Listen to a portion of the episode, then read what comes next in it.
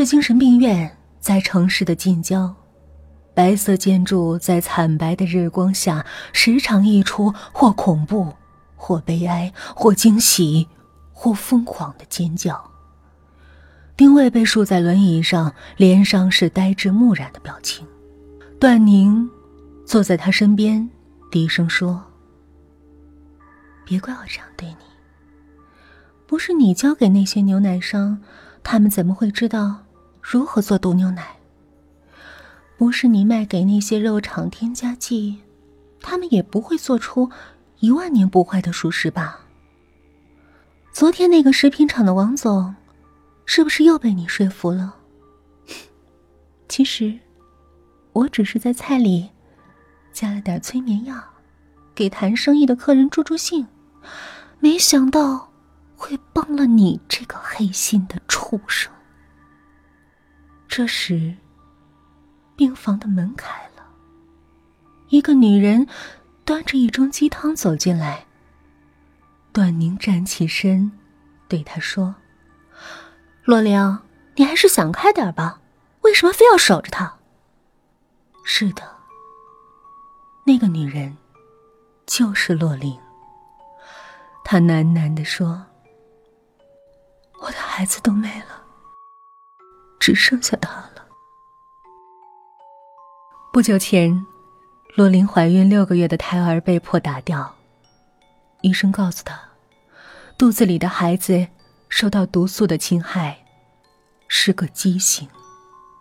洛琳实在想不通，自己怎么会和毒素沾边儿。后来，她才发现，丁威一直偷偷用研究所的设备。研制各种能逃过检验的添加剂。那些低毒的化学品，可以让薯条放得更久，可以让猫肉变成羊肉，可以让牛奶变成高蛋白。当然，也可以悄悄附在丁薇的衣服上，导致洛林的孩子长出马蹄内翻足。洛琳深信自己未出世的孩子是替丁卫遭了报应。他让丁卫停手，丁卫却无动于衷。他为了钱已经丧心病狂。他说：“不就是个孩子吗？我们将来什么都会有的。”洛琳知道丁卫回不了头了，于是他就去私房菜。找段宁帮忙。段宁没想到，在这件伤天害理的事情里，自己扮演了催化剂的角色。已经悔改的他，毫不犹豫的答应了洛琳的要求。其实，丁卫闻到的那些异味，是洛琳把臭味剂悄悄放在了熏香里，他还用便携喷瓶悄悄喷洒在他的衣袖上。而那个私房菜馆里飘忽不定的对话声，是高保真的音箱播放的声音。至于段宁那口硕大的不锈钢锅里，煮的不过是一只腐烂的羊。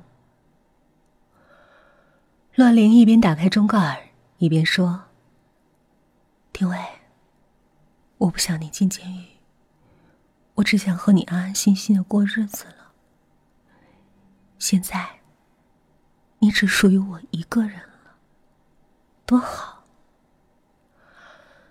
他轻轻舀起一勺汤，来，多少喝点吧，要不然身体会垮掉的。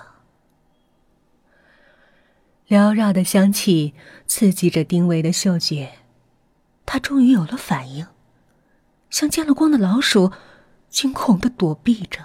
他大声的嚷着。拿走，拿走，快拿走！傻瓜，这些都是我精心为你挑选的食材，不会害你的。可丁卫却依然在尖叫着。好啦，这个故事，锅里煮汁的眼睛就全部结束了。如果您喜欢的话，希望帮主播关注订阅一下，谢谢您。